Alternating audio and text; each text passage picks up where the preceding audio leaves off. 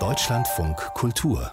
Buchkritik Wolfgang Templin ist ein Zeitzeuge für staatliches Unrecht. In der DDR bekam er als Philosoph Berufsverbot. 1988 zwang ihn der Staat zur Ausreise. In den Westen 1989 engagierte er sich als DDR-Bürgerrechtler für die Wende. Und nun hat er ein neues Sachbuch geschrieben, eine Biografie über den polnischen Staatsmann Józef Pilsudski. Martin Sander hat das für uns gelesen. Herr Sander, guten Morgen. Ich fürchte, ich muss erstmal Ihr Mikrofon hier richtig einstellen. Guten Morgen, Herr ähm, Was sind denn die wesentlichen politischen Leistungen oder auch Fehler seines Helden, auf die der Autor zu sprechen kommt? Wie würden Sie das beschreiben? Was meinen Sie? Ja, äh, Vielleicht noch ein Wort zu Wolfgang Templin. Sie haben ihn als Bürgerrechtler beschrieben, eben vor unserer kleinen Pause. Er ist auch jemand, der sich in seinem politischen Engagement eben in Polen stark hat inspirieren lassen von der demokratischen Opposition gegen den Kommunismus seit den späten 70er Jahren daher. Er ist ein Polen-Fachmann und auch ein Polen-Autor. Hat und dort das auch ist gelebt. Seine, seine Biografie über Josef Piłsudski. Was sind die wichtigsten Punkte?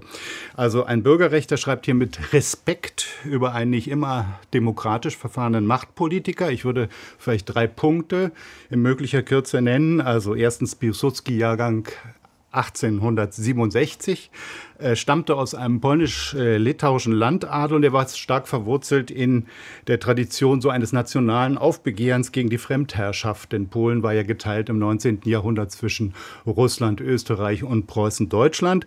Das ist das eine. Das andere ist aber, er war auch ein Sozialist und das hebt der Wolfgang Templin hervor. Er war ein Revolutionär, war auch mal an Postraub für seine Partei beteiligt. Er stand eine Zeit lang irgendwo zwischen Lenin, Rosa Luxemburg und August Bebel.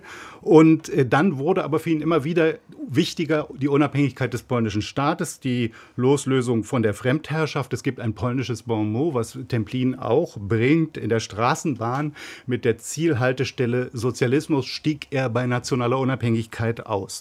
Er war aber auch ein national gefärbter Machtpolitiker und Militärführer. Das ist ein zweiter Punkt, den äh, Templin heraushebt. Er konnte also die Rote Armee 1920 in die Knie zwingen, ist weit in die Ukraine und nach Weißrussland vorgedrungen, hat dort die Ostgrenzen seines Staates ähm, festgelegt.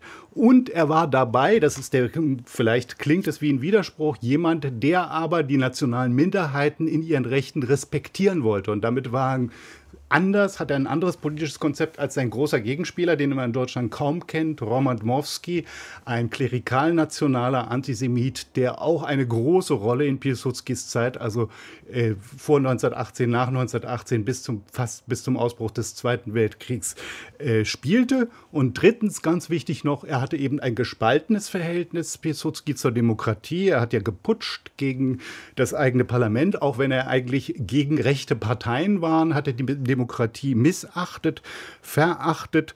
Ja, und er starb äh, als autoritärer Herrscher, der sogar seine sozialistischen Freunde von früher sogar ins Gefängnis gebracht hat, 1935. Klingt erstmal wie eine klassische Biografie ja. eines Staatsmannes. Männer machen Geschichte. Ist das sowas? Ja, das ist sowas, das kann man schon sagen. Äh, das erzählt er dabei aber sehr detailgenau und sehr spannend. Und er sieht es oft durch die Brille seines Helden, aber nicht immer. Er ist auch kritisch. Hm. Ähm, schreibt Wolfgang, oder äh, anders gefragt, äh, kommt auch Privates vor? Oder, ja, ja oder ist auch der familiäre hm. Background insofern ihn auch geprägt hat. Seine eigene Familie, äh, seine Brüder und Schwestern, aber auch seine Angewohnheiten, Liebschaften, Marotten, alles das kommt auch vor. Das gehört ja auch zu seiner klassischen Biografie dazu. Wie wird denn äh, Pilsudski aktuell in Polen wahrgenommen? Schreibt Wolfgang Templin auch darüber? Ja, also er wird natürlich wahrgenommen als der Vater der polnischen Unabhängigkeit. Er wird gefeiert, auch unter dem und gerade natürlich jetzt unter den Nationalkonservativen der PiS-Regierung. Allerdings muss man da etwas differenzieren. Äh, der Roman Dmowski, den ich erwähnt habe, sein großer rechtsnationaler äh, antisemitischer Gegenspieler, das ist auch eine Koryphäe im heutigen Polen für die Regierung jedenfalls und für die äh, nationalkonservative äh, PiS-Partei. Also da ist man zumindest gespalten. Was würden Sie also sagen zum Buch? Ihr Fazit, ist das wichtig, ist es empfehlenswert? Lernen wir daraus was über ja. auch Polen von heute? Ja, man sieht durch die Brille des Helden, aber man sieht auch mit kritischem Blick. Und ich finde, äh, Wolfgang Templin hat hier wirklich ein sehr lehrreiches und auch spannend erzähltes Buch vorgelegt.